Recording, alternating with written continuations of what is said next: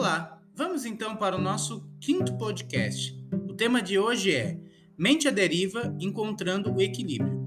Nos podcasts anteriores vimos a importância do foco, mas existe um certo valor em manter a mente à deriva em alguns momentos.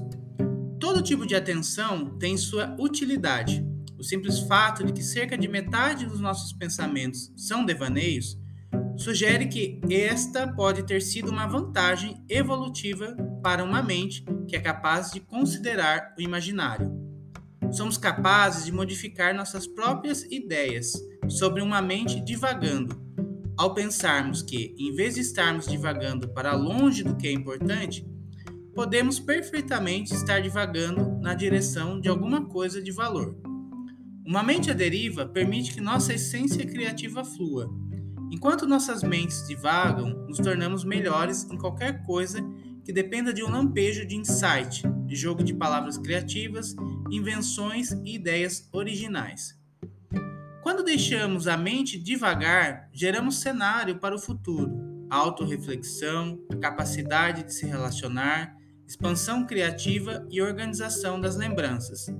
O equilíbrio é aprender a trazer de volta voluntariamente sua atenção no momento presente, quando for necessário, e deixar a mente livre quando precisar refletir ou ter ideias criativas.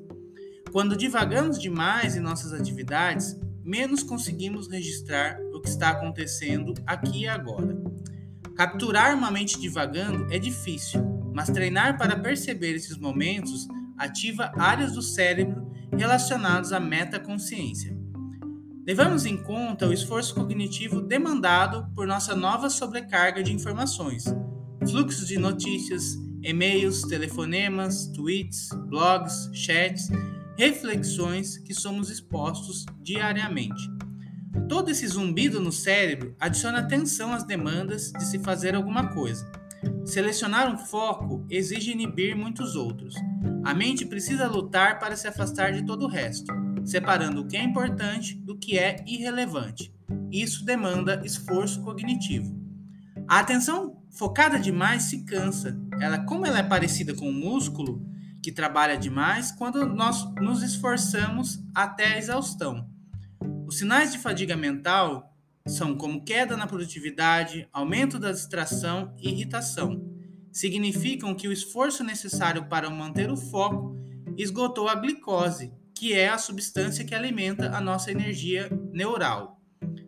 O antídoto para a fadiga da atenção é o mesmo para a fadiga física.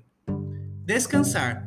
Existem estratégias que serão trabalhadas durante o período que estaremos juntos, para aprendermos a focar quando é necessário e relaxar a mente quando possível, em busca de um equilíbrio.